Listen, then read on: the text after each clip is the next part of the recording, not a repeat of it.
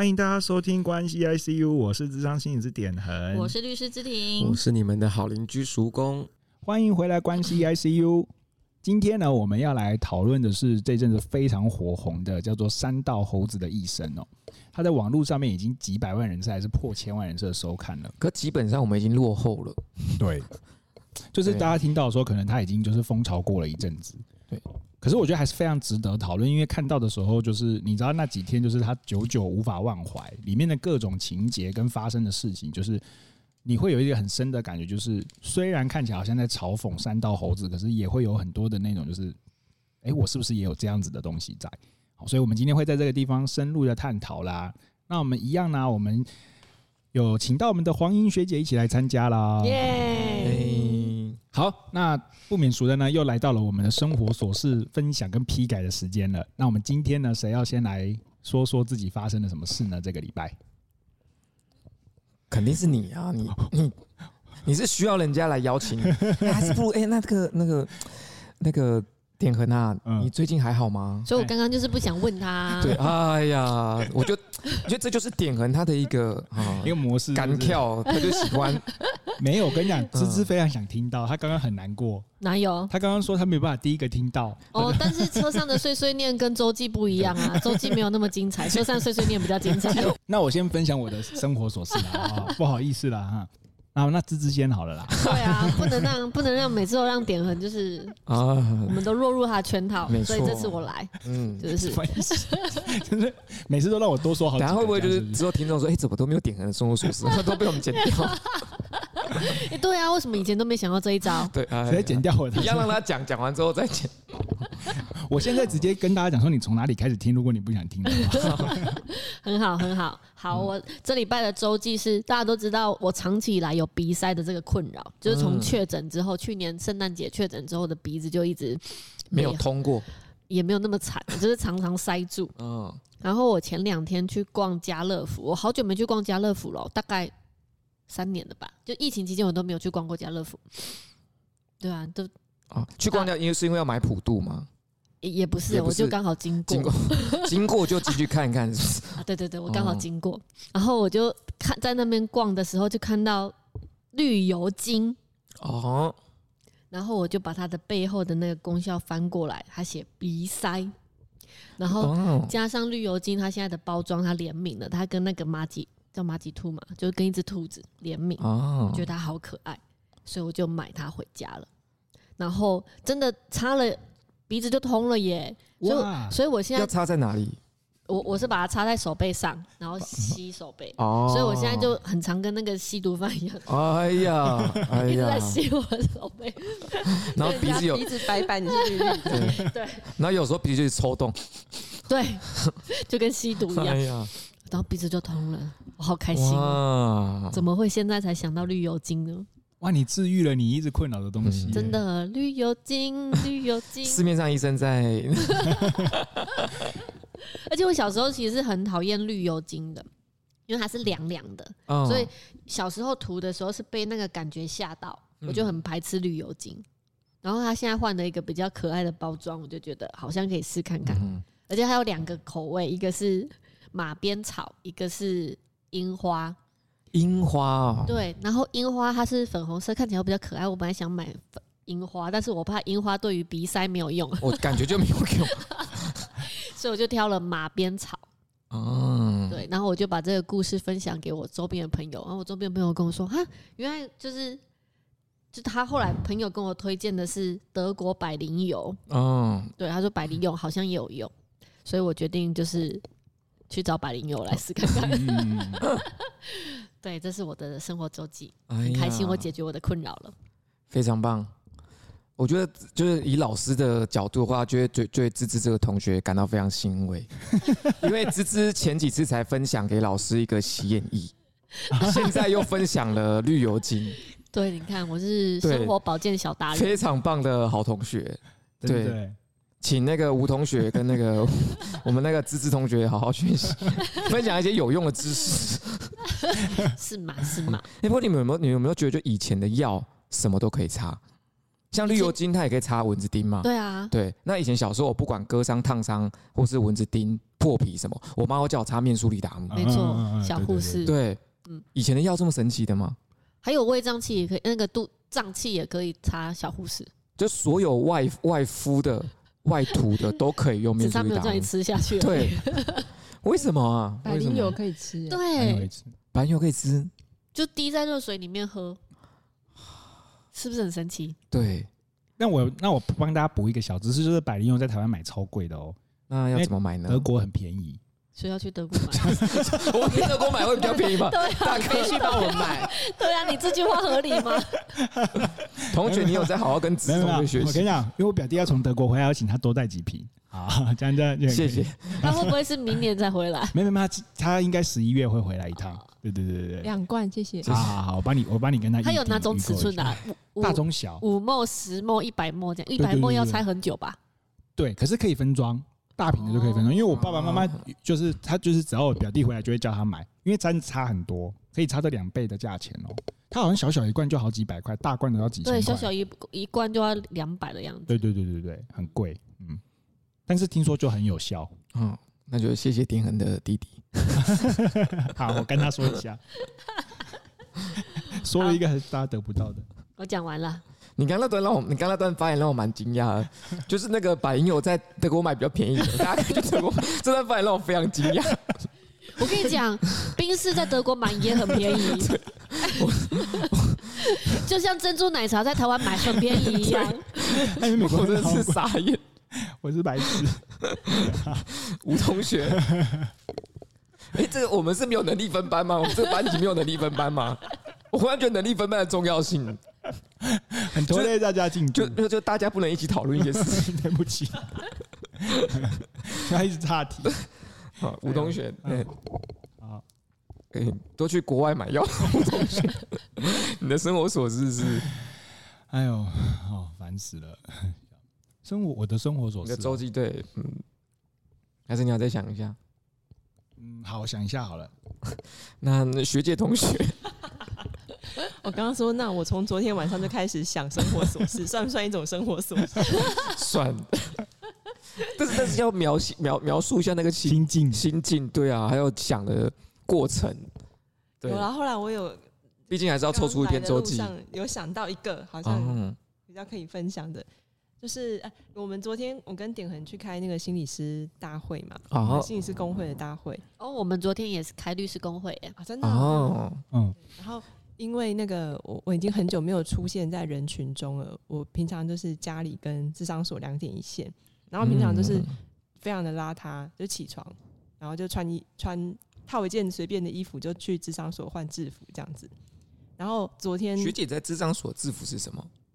就医师袍，就衬没有就衬衫或者西装外套这样子。哦，不会特别穿医师袍。不会，不会，因为我们其实智商心理师是没有所谓白袍的。哦，那怎么摸索这么的稀花？可能那那医师袍可能是国外定制。对，我们其实没有任何瘦袍的兽袍这件事情。对啊，对啊。嗯，好，好，所以那个就我就。昨天开会的时候，我就想说啊，好久没有见到人群，而且应该会遇到很多认识的人。然后我就特别画了眉毛跟那个睫毛膏。哦。然后我就画了之后，我就要出门。然后我爸妈就吓一跳，他说：“哎呦，你哪里伪装哦？” 我说：“哎呀。”他说：“哎呦，谁阿伯讲呢？”然 后我就嗯嗯，然后好谢谢，然后我就出门了。然后出门的时候就走在路上，就我就我经过我那个堂哥他们家，哎，然后就我就走过去。我走在路上会经过堂哥家，你们住是远近，对，就经过去，整个家族都在那里。对，然后结果后来我的手机就响了，就是赖就来了，然后我堂哥传讯说：“哎呦，你跟那里伪装哦，谁敢我讲？”我说、哦：“没有啦。”他说：“你今天比较漂亮哦。”虽然我每天都很漂亮、啊，然后我就继续继续做我的事。后来又有人传讯息给我阿姨。他说：“你给哪里伪装了？为什么啊？你果然是一个家族的，对啊，好团结哦！想说是有这么吓到大家是不是？对，但事实就是证明平常太邋遢了。你好，我要记得多出现在大家面前，人模人样一点，才不会有画点线的时候就吓到大家这样子。哦，会有一个反差，大家会感到有落差的感觉，突然不一样，大家吓一跳这样子。哎，可是到智商所不化妆吗？我不化妆，就是智商的时候不化妆。对对对，太邋遢了。哦，化妆，嗯，哎，那为什么智商所不化妆是刻意的吗？也没有，我觉得这是一个上班的心情哦。而且我就是觉得没有，我就是想要最最真实、原始的状态出现就好了。最原始的状态。我有画眉毛，我有画眉毛，以免吓到个案这样。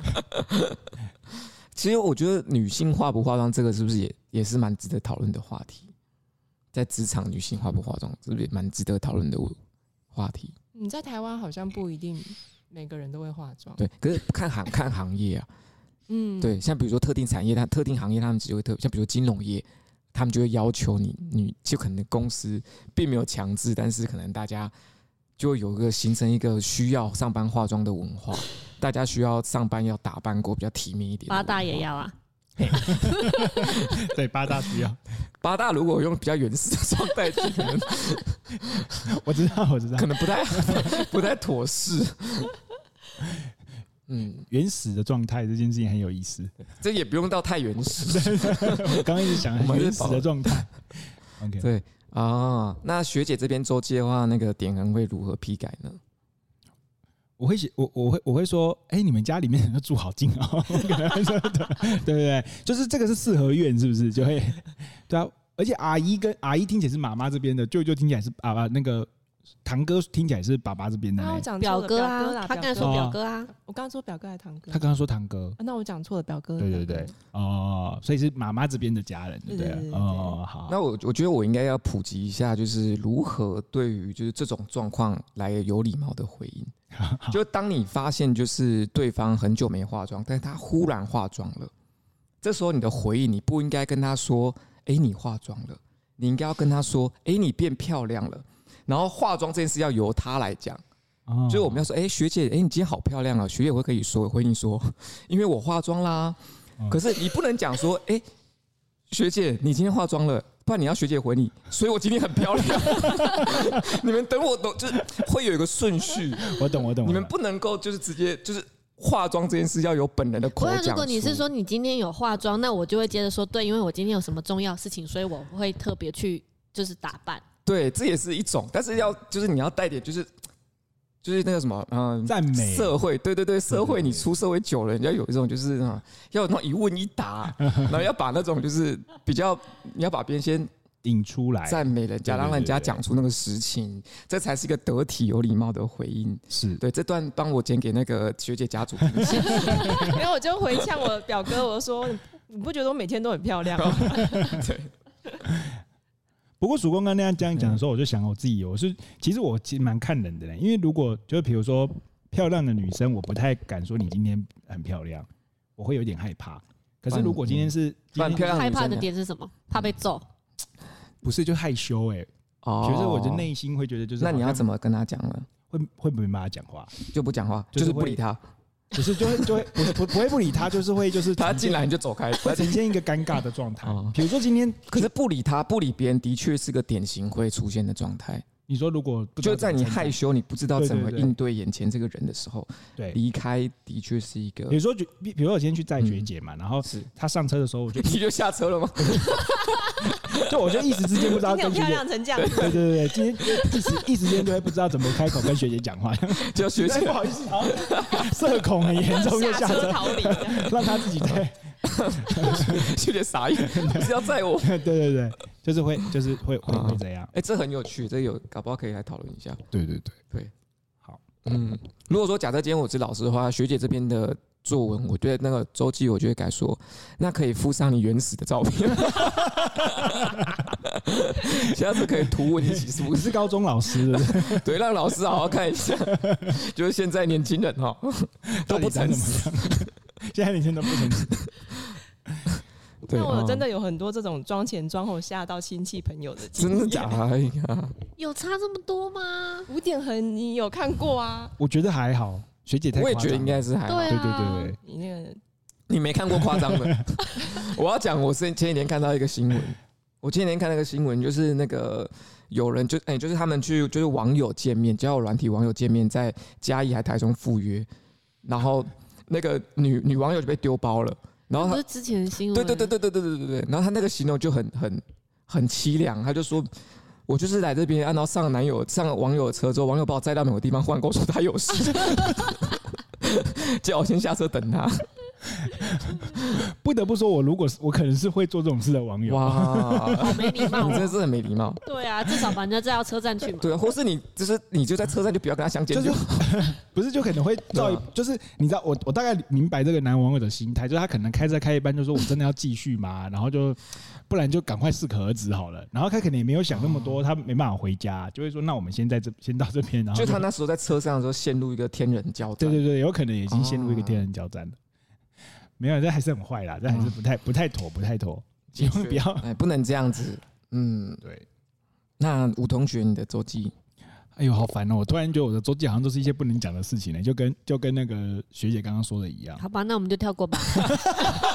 哭哭不能分享喽，笑死了啊！主公有没有？我还在想，抱歉，我快好了。我知道叔公可以分享什么？什么？因为前几天我教练跟我说，他早上都只看到点横去运动。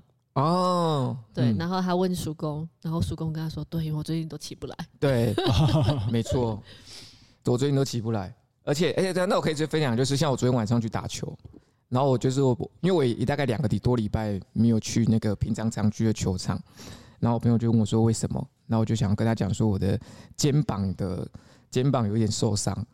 然后他其实就这样讲就好了，对不对？可是其实这东西很难讲，因为就想假设，我觉得他假设我们今天在聊天，我就跟他说我肩膀就是有点不太舒服。大家会问你说为什么不舒服？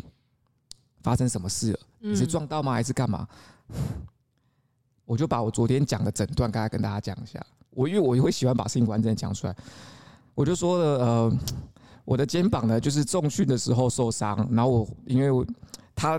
一直不适，我就换了三次治疗方式，然后三个医生都给我不同的建议，然后我就把三个医生给我的建议跟他们的判断以及我的治疗方式都讲出来。我大概前前后后光讲这一段论述就花了十五分钟，所以我都觉得我是我会觉得这这东西是很难以启齿，你知道吗？嗯，就很怕别人问，因为问了我就会想讲清楚，然后或是我讲一点点，然后人家可能理解错了，我就想要纠正人家。那可是我如果要纠正人家，我就会开始进行一篇十到十五分钟不等的小演讲，大概这样子。所以你本质上跟我很像哎，只是你有克制住你，我没我没有克制住而已，是不是？嗯，哎，不是，但不愿意，差很多。我我就是琐碎到叔公就是一一直已读我了，觉得他不想再知道。我只回我认为重要的部分。笑死。对，那所以所以那时候上次就假设上遇到 A 人，因为那时候就是因他他就是。他问我说什么这这时间来，然后说因为我早上起不来，我就直接给这个答案。那他起不来，他如果如果 A 了，如果追问我说为什么起不来，你就要跟他解释。我就跟他说我肩膀受伤，所以我睡不好。自找的，因为真的很困扰，就是你为什么起不来？我说因为我睡不好。啊，你为什么睡不好？因为我肩膀不舒服。啊，你为什么肩膀不舒服？你知道，就就这一连串，我们就聊不完了。自投罗网。对，所以就是我们大家就是以后。在社交见面的时候，我们大家也不要问到太细，就有时候表面的答案就要接受。嗯，对。大家有做过这种经历吗？没有吗？应该有吧。你是说不想要讲太细节给别人知道这件事吗？嗯，就是说你呃，因为这个经历绝对没有，因为我很想要把我的细节告诉大家。我会把它浓缩呢，就是我我会觉得没有必要把全部的治疗方式都跟对方讲，我只要跟他说我受伤就这样就好了。嗯嗯，对，主公太善良了，我的问对本本质上太善良。不过我觉得那真是蛮适合讨论的。你要认真，我真的换了三种治疗方式。那你等下结束的时候，有机会我再有机会再跟大家分享一下。我还看了三种不同类型的医生，好想知道西医、中医，然后跟那个。那个叫什么？整副的吗？不，不是整副，它是拨筋。哦，因为整副是巧骨嘛，对不对？嗯、然后它是拨筋。你讲到整整讲到整副，我就想到一个东西。你们知道整副？你们知道整复所嘛？它就一些国术馆嘛，嗯，对不对？你们通常进去，他们会标榜一件事情，就是整副可以让你长高。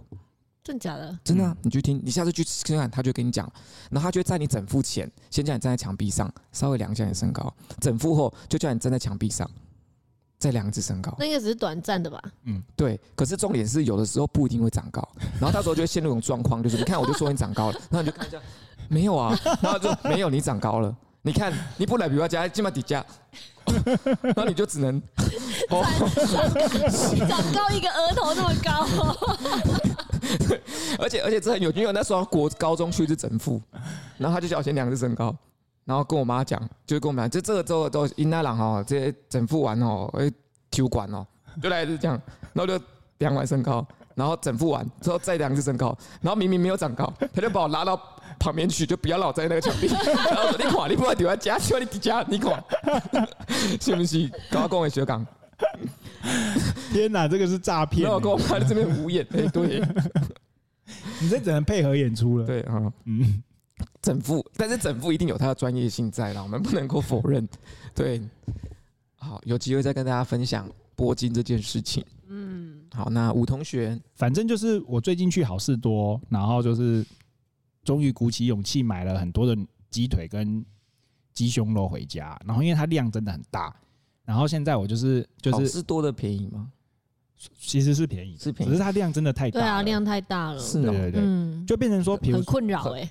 哦，就是你们要动起来，然后慢慢拿出来使用。嗯，对对对。可是就是你们家食量大，应该还好啊。对啊，我这句话是不是很没礼貌？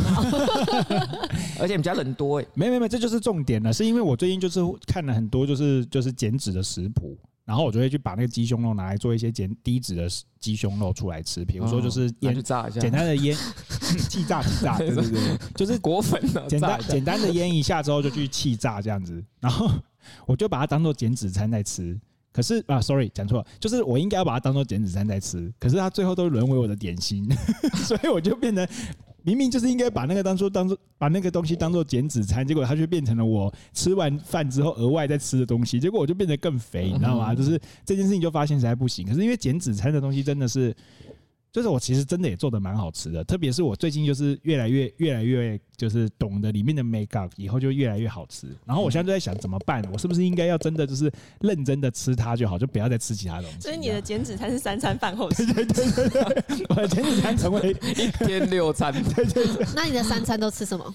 就是就是正常啊，正常。我爸爸妈妈就说：“哎、欸，今天晚上中午煮饭要准备你的嘛。”我说：“好。”然后吃完之后的时候，他就说：“阿里哥来讲说这个减脂餐。”他说：“哎，那那我好。”哎，又没有笑。我们可以请教一下 Alan 减脂餐可以这样吃吗？他肯定不行啊！是啊，我们减脂餐放在三餐饭。我们我们我们让 Alan 的学生就这样当吃药，让 Alan 的学生吱吱就可以告诉我不行了。哎，不过你最近真的体态真的是有些有所转变，对不对？对对对对对，就昨刚刚学姐不是说昨天有参加工会吗？然后我就远远进去，然后就一一路就遇到很多熟人，然后他们就说：“哇，你瘦了，哇，你身材变壮了。”就是一路就是一直获得这种称赞。那你怎么回应人家呢？我说没有，都我脂肪胸。我说你只是看错了这样子。可是你这句话会让人家更难接下一句话。对，因为人家赞美你，你要你就不接受，你就等于否定别人的眼光。哎，不过我觉得这件事情是有趣的，男生男生接受到赞美跟女生接受到赞美也不太一样，对不对？哎，你先说说你的。我的吗？嗯、我就会觉得，就是我要用一些搞笑的方式，就是让他就是过去。哦，对对对，就我不太会。而而且这有分哦。如果我真的觉得我是这样的话，我是不会接受这个称赞的。如果我没有的话，我我就会，我反而会故意开玩笑说，对啊，就是你如果说真的是这样子，你就没有办法接受。对对对对。所以假设我今天称赞你脂肪胸，你就没有办法接受。对对对对对。OK，这也是很奇怪。对，也没有啦，没有那么脂肪。对啊，脂肪也没有说在肚子上。我觉得我明明有的不接受，没有的他才用。为什么呢？我觉得我内心好扭曲哦，我都应该要去检检核一下我自己为什么那么扭曲。对对对。不过 Alan 有称有有称赞点恒吗？就作为一个健健身教练，他的专业的角度，他有说他点恒比较瘦啊。哦，没有别的吗？没有了。比如说训练痕迹之类的。Alan 应该没有这么仔细观察他，哦，他就只是瞟过去的。好。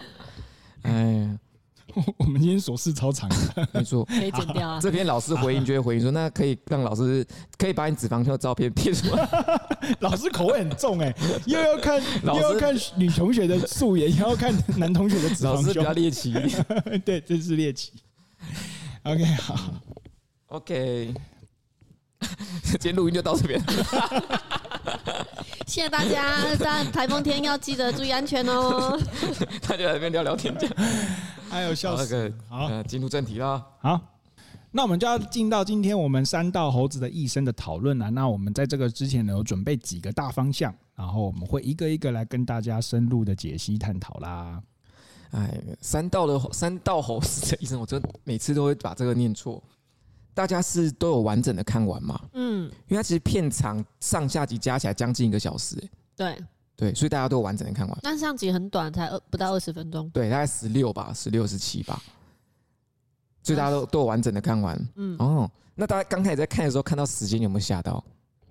没有，我有，因为我也有，欸，我还好，因为在我在看之前点横就有说它大概一个小时。哦，嗯，因为我那时候一开始看的时候，因为就。刚看到它的画风嘛，然后看就你会知道它是个粗糙的动画，然后你看到那个时间，你就想说，我真的要为这个粗糙的动画花这么多时间吗？会有这一个疑虑。嗯，所以我边看边做其他事。我跟叔公是一模一样的，可是这是后来就发现没办法，因为他有是他有些对，就是因为他讲中文嘛，所以我就可以就是边做我自己的事情边边看。但有一段他就没讲话，我想说，哎、欸，啊，怎么都没声音？后来才知道他们是那个 line 的对话。对啊，哎、欸，那是精彩，才是精彩。对，所以我又停下来，把那个画面再转回去。对对。哎呀，真的，因为我那时候看的时候，我本来有疑虑，但是我后面看完就有点屌了，嗯，就想要赶快把它看完，一模一样。对，真的，嗯、不要这样子，你这样让我很不舒服。一定还有差异，我想一下，不想要我，我想一下其中差异在哪？好，对，OK。那大家看完《三道猴子》的时候，第一个想法是什么？刚看完的时候，第一个想法，因为看的过程一定就有很多的、很多很多想法、很多想象从中间出来嘛，对吧？那大家看完之后，第一对于《三道猴子》的第一个思考是什么？点横呢？哎，我认真说，我第一个想到的是，我觉得我自己很多部分是很像的，很多哦。对，我倒没有那么多。一开始的时候，就是再去，因为很多人其实一开始的时候会说，哦，就是这是在讲一个车，就是车友们的一个群体，然后有些人会长这个样子。可是我里面想到的是，有非常非常多的相似的。呃，剧情也好，或者是心态也好，其实在自己身上是会有发生过的。是哦，那我们等一下再讨论发哪些地方是像的。嗯嗯。那芝芝呢？看完之后第一，看完的时候我会觉得哇，这个故事好好贴近哦。嗯哦。对，就是以往看剧的时候都会觉得都都会知道说哦，这个就是演戏。嗯。对，但是三道猴子他他发生的事情就是会在我周遭发生的。嗯，就觉得哇，跟自己好靠近。所以芝芝周遭是真的有发生过类似的事情，是。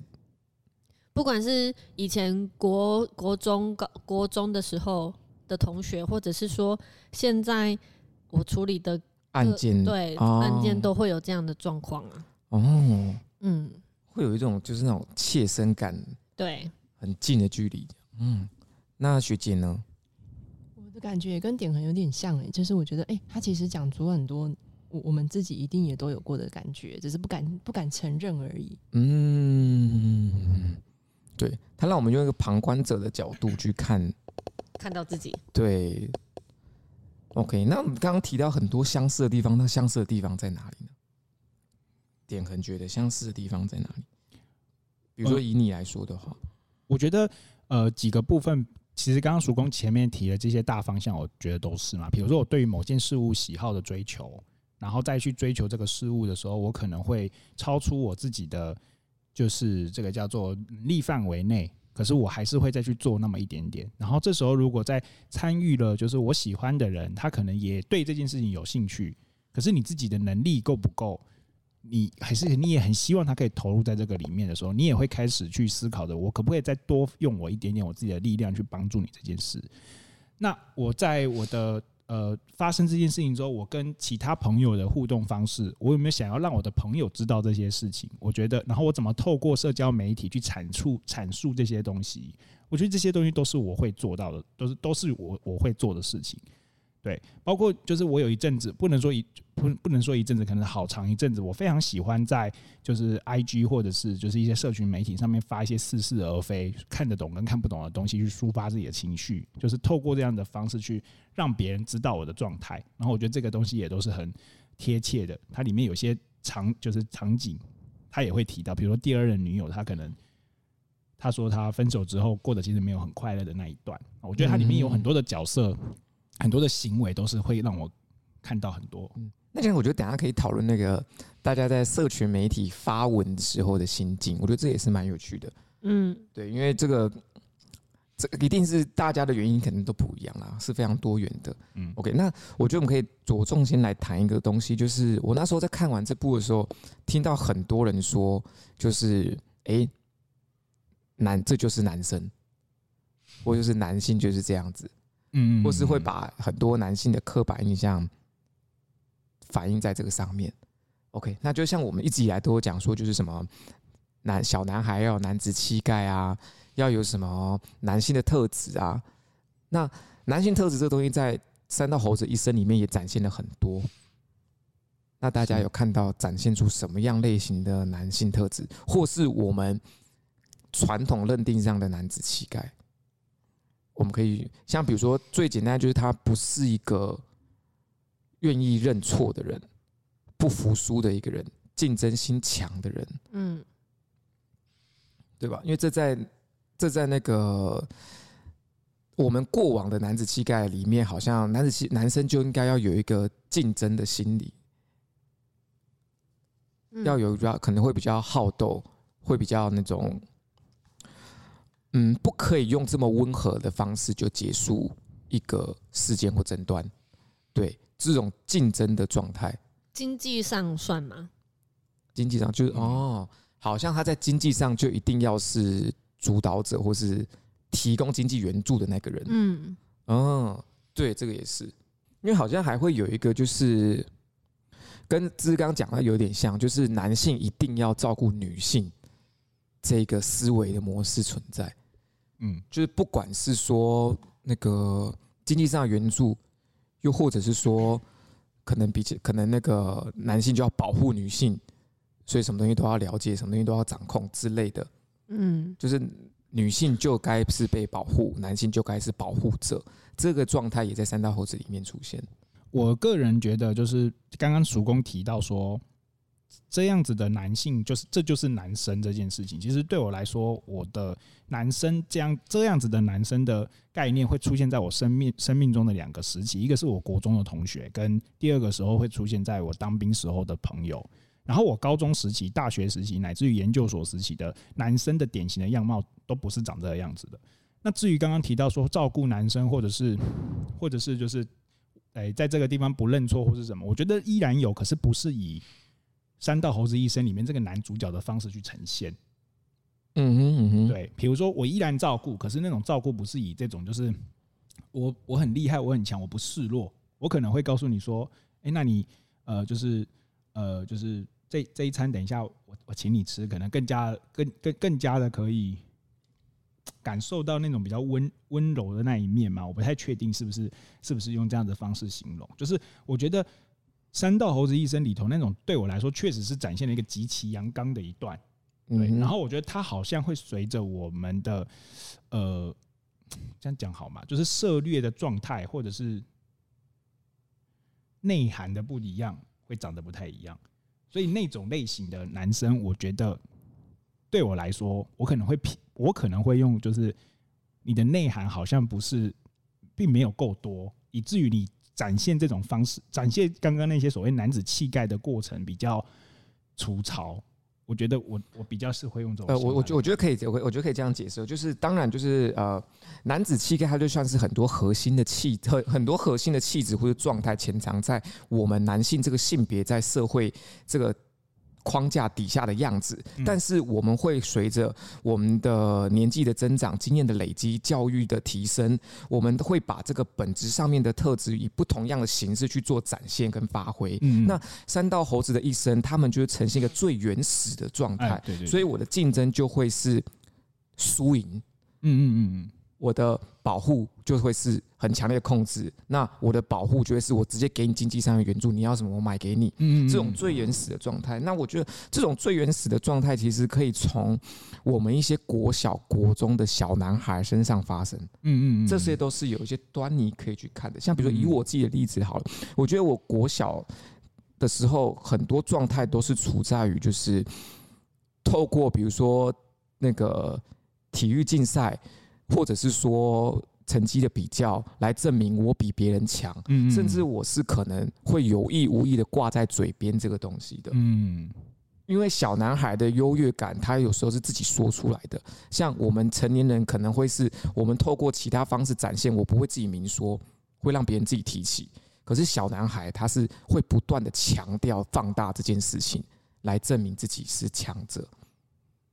对，嗯，那所以那种我们刚刚讲那种男子气概，在小男孩身上会发生的频率或是状况会比较明显，可以看见。是，那我们今天看到三道猴子的一生，他仍然复刻了这个小男孩的状态，嗯，所以他也会被我们定义成一个不成熟。对，对，那可是他本质上跟我们现在很多成年人在做的事，其实没有相差的太多。嗯嗯。对，那其实我们可以从这种最原始的状态来去做一个探讨。嗯嗯嗯。对，了解。典衡有这种很原始的状态吗？依然是有啊。嗯，嗯，那你会，所以你也有过这种竞争很强的时候，就是会把它放到嘴边去讲的时候。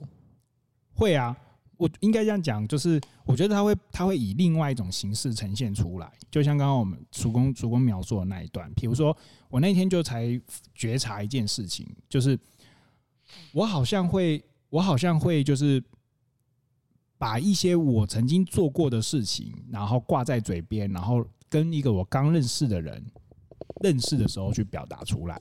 比如说，我可能就会说：“啊，就是这个，像我在念硕士、博士的时候的的的的的的时候，就怎么样怎么样啊。”可是其实根本没有人在乎你念硕士、博士怎么样。可是你就会在你的沟通对话里面藏着这些东西，去表达你好像很厉害。对，然后。比如说，如果你今天要去，那我那如果说今天对方没有发现你藏的这些东西，你会提醒他吗？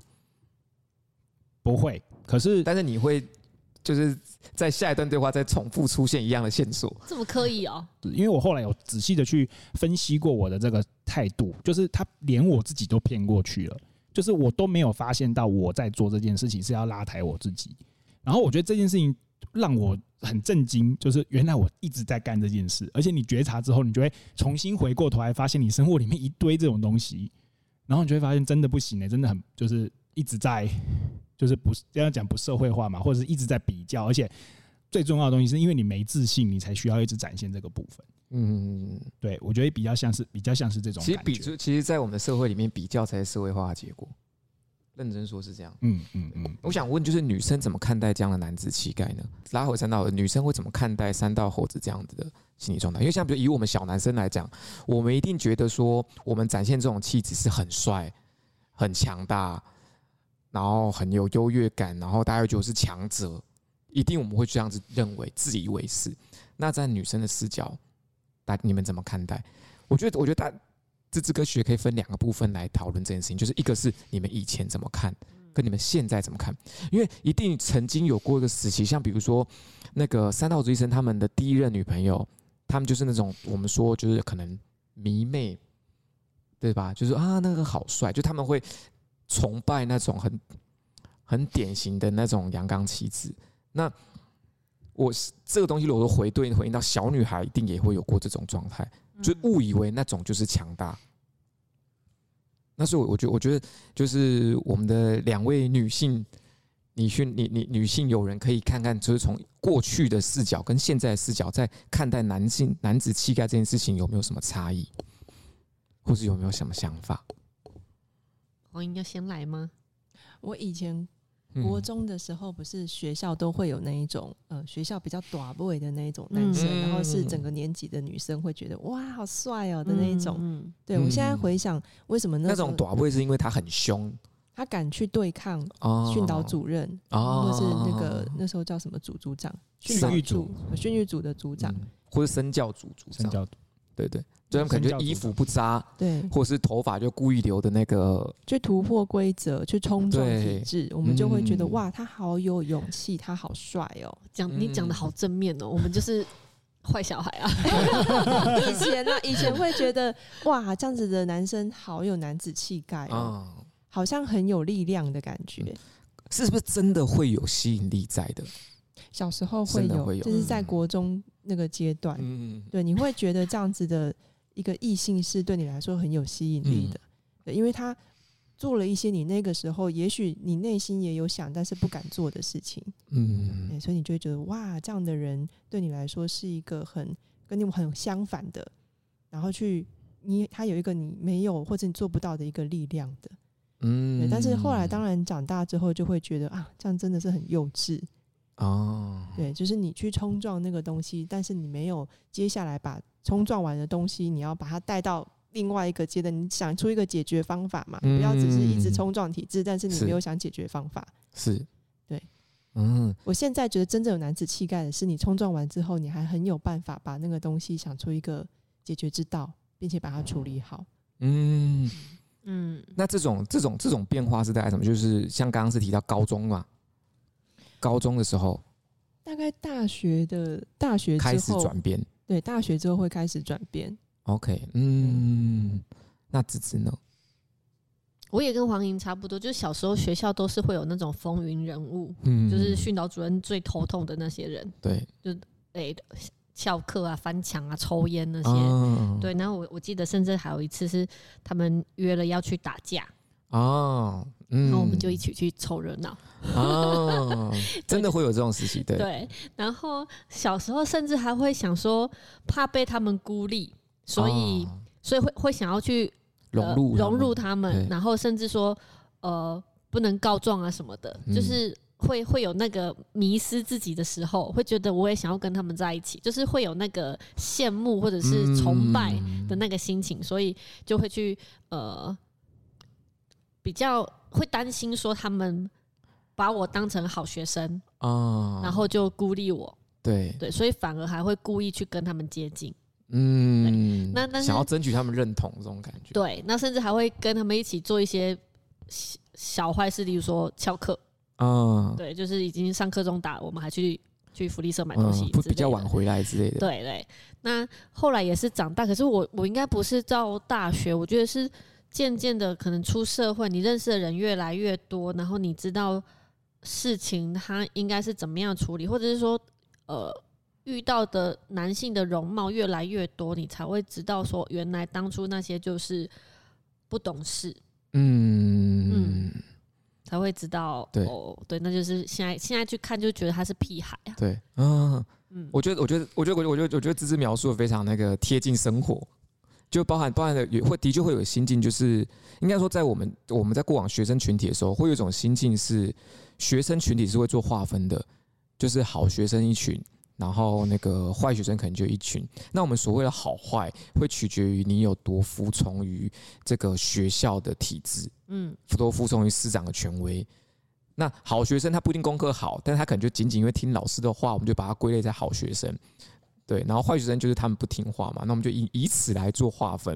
然后当然大部分人都会觉得想要融入到坏学生那一群，因为坏学生那一群他们一定就是他们也是会有自己的凝聚力，就比如说他们可能本身就是。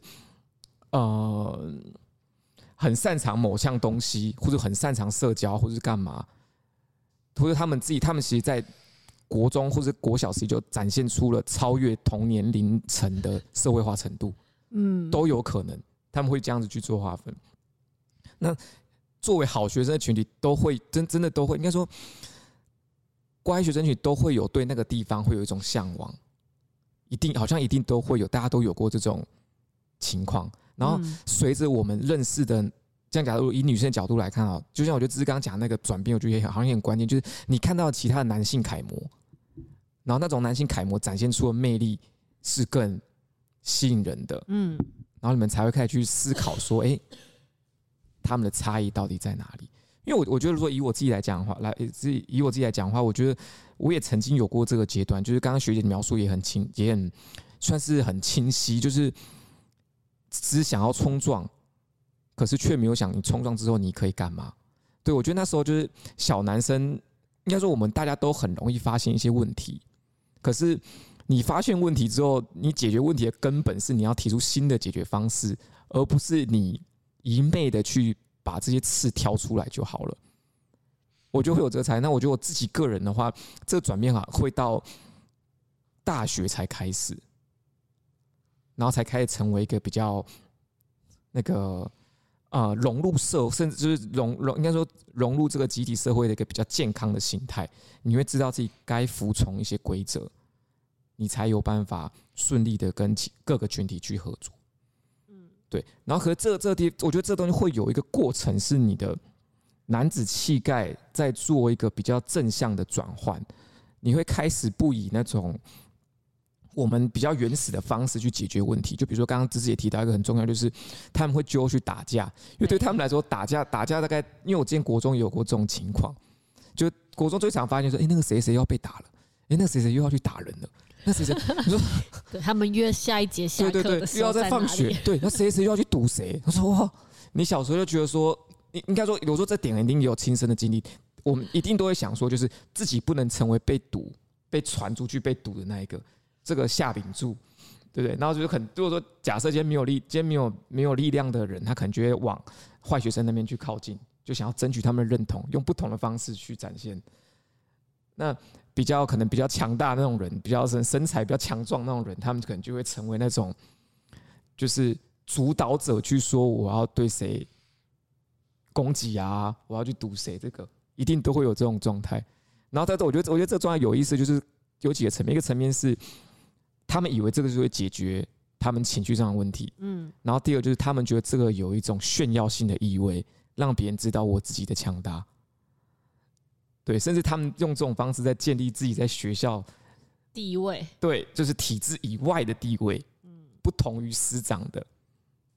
对，所以我觉得这是一个很有趣的过程。然后，其实，在三刀猴子里面也，他们就只是把这个那个小小朋友的那种、那种那个权力展现的方式移到赛车这个圈子，嗯，跟他们自己这个圈子，嗯，这种男性男子气概的转变是透过教育吗？还是透过？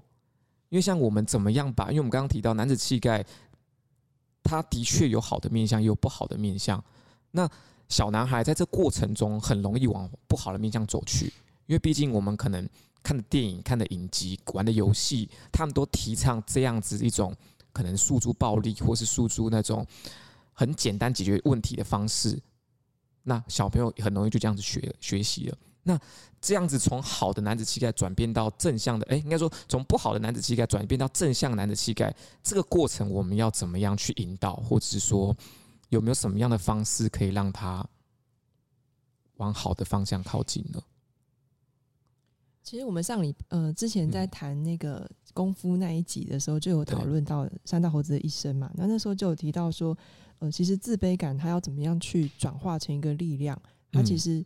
成长的过程中，要一个东重要的东西叫做社会情怀，就是你的那个优越感的目标，你是放在彰显你个人的强大，贬低别人，还是你要放在我如何去合作，我如何去让我自己的贡献可以对社会有更好的一个发展？嗯，对，我的那个男子气概，我的力量，我的冲撞，我是为了要证明我自己的强大，还是我冲撞完之后，我可以为我身边人带来更好的未来？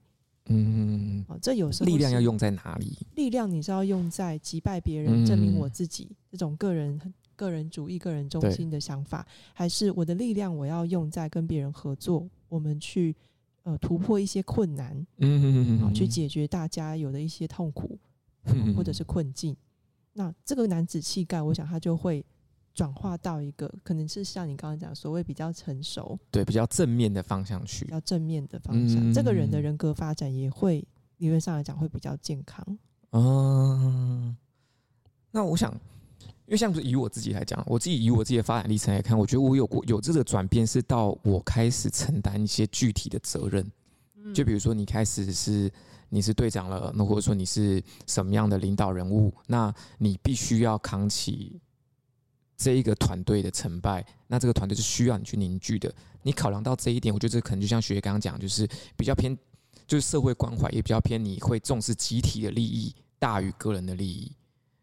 对，就是开始的想法开始转，开始转变。我觉得我自己的个人个人的经验是从责任的承担开始，你会意识到你需要做某些事情，你才能达到某些目的。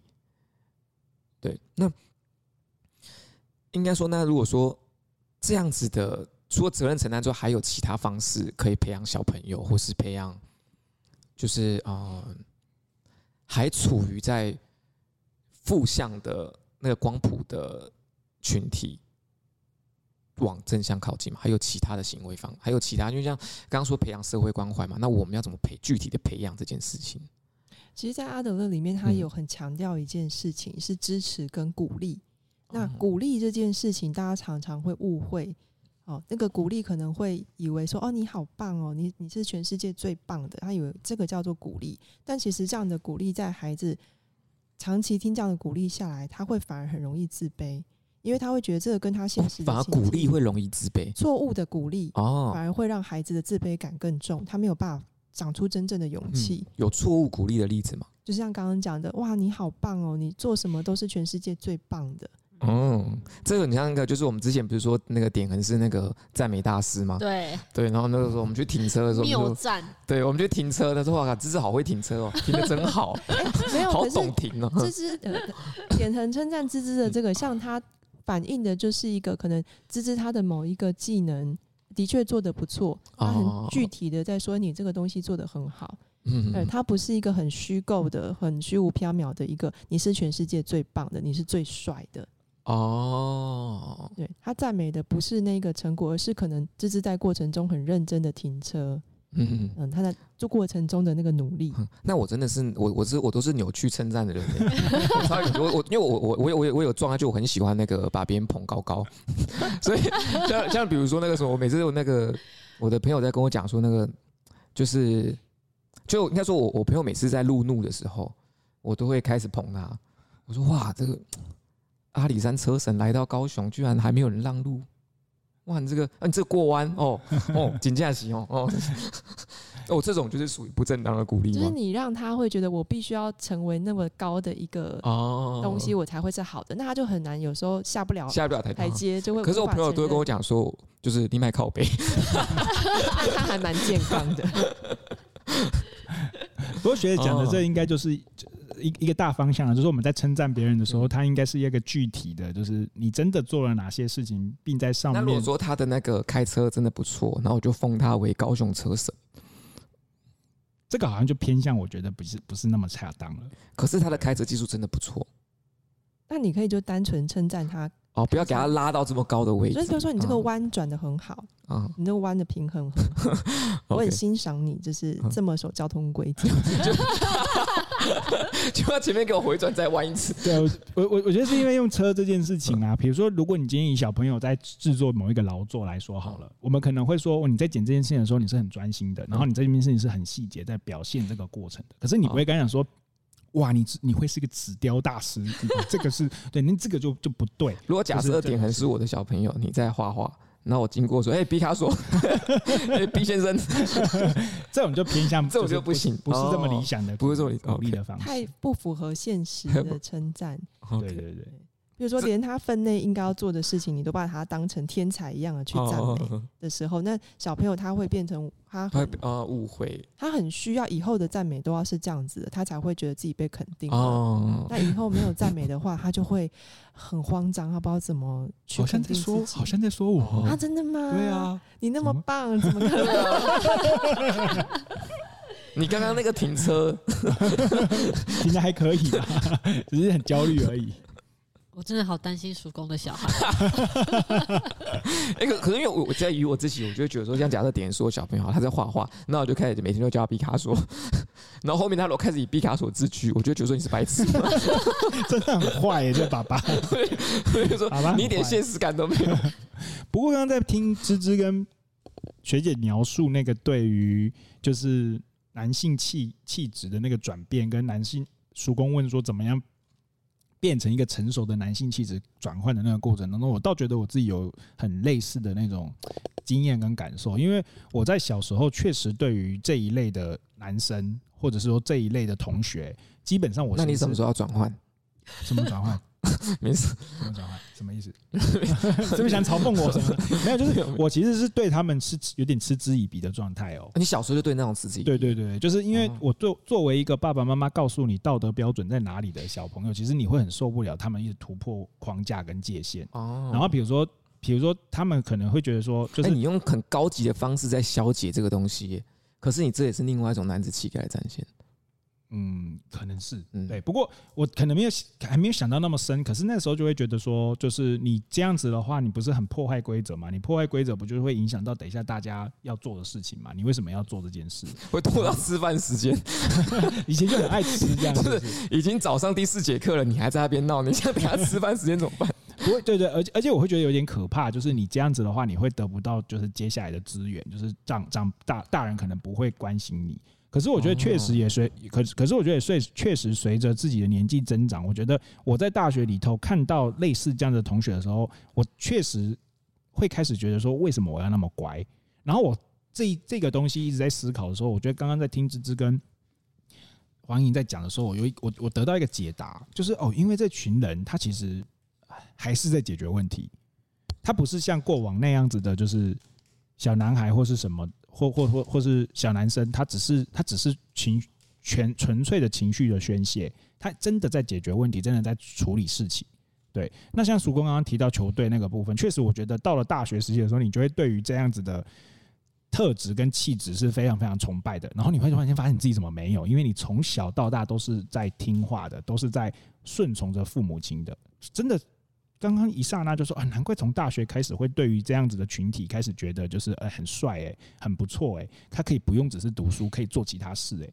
原来他还是解决了他想解决的东西这样子。然后我刚刚就突然间回想起来，其实，在高中的时候，我觉得我们班上的同学就开始有这样子的特质的展现。只是那个时候的我觉得我还不懂，我依然把这样子的男生视为是幼稚的、无聊的。可是后来我发现有几个这样子的男同学，他们发展超好的，他们毕业之后就跑到美国，然后就。就就自己创业，就新创公司，然后就在美国开公司。我的高中同学有一个就这样，可是我高中的时候认为他是非常幼稚的，所以刚刚那整个脉络下来的时候就，就哇，有诶、欸，就是原来有这个变化在里面，这样子。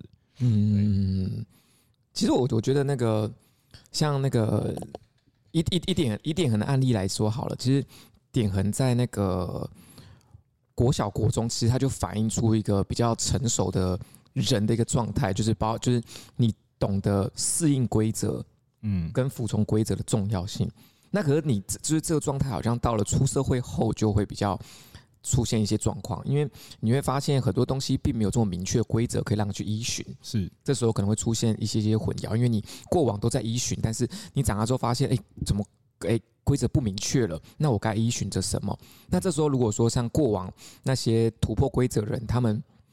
变成他们突破规则，毕竟他们要在呃没有规则的前置下去处理问题，那他们反而就培养出一种应变危机跟面对问题的能力。是，这在他们出社会之后就会有比较多的啊帮助，但不一定是好的，好坏我们没有办法去界定。但是他们可能在以前就培养出这种能力。嗯，对。那其实我刚刚想讲的东西就是那个在那个女权主义里面有一个那个名词叫做男性凝视。大家知道这个名词嘛？对不对？那其实，在我自己看来，如果以男子气概这个角度里面，因为像比如我在那个三道猴子的一生里面，那时候我想到的一个很重要的东西，就是其实女性的凝视，它是助长男子气概的发挥的。像男子气概，大家在展现自己男子气概的时候，其实他是会注意到异性对他的注视，这有有异性在旁边注视，会加强他这个东西。嗯，就比如举个例子来讲好了，就是。我们自己就是，比如说我们在打球的地方，我们都会戏称，就是有女生在的状态跟没女生在的状态是不一样的。嗯，对，就是有女生在，可男生的发挥欲跟表现欲就特别的旺盛，就开始做一些他平常不会做的事情。所以女性的凝视其实对于男性气概的助长是有这个成分存在的。像比如说在三道猴子的一生里面，他的第一任的女朋友，他们的接近。就是依靠着女性不断的在称赞、称赞、吹捧，然后男生开始陷入自我的混淆，说：“嗯，我真的这么厉害吗？” 然后最后两个人就才开始走入就是伴侣关系这样子。嗯嗯，对。大家怎么女女性是知道自己有这个能力的吗？因为像比如说以第一个女朋友来讲的话，她是知道自己的女性凝视跟她自己的话语对男生是有影响力的，她是有意识在运用这个东西来达到她想要的目的。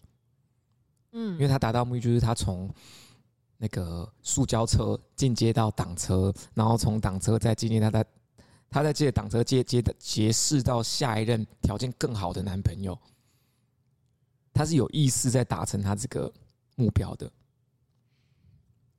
那就是学姐跟那个芝芝，你们作为女性，你们是有意识到自己的，不管是注视或自己的话语，对男性是有影响力的吗？诶、欸，我们今天呢，上集就会暂时停在这边啦，大家期待下集喽，拜拜，拜拜，拜拜。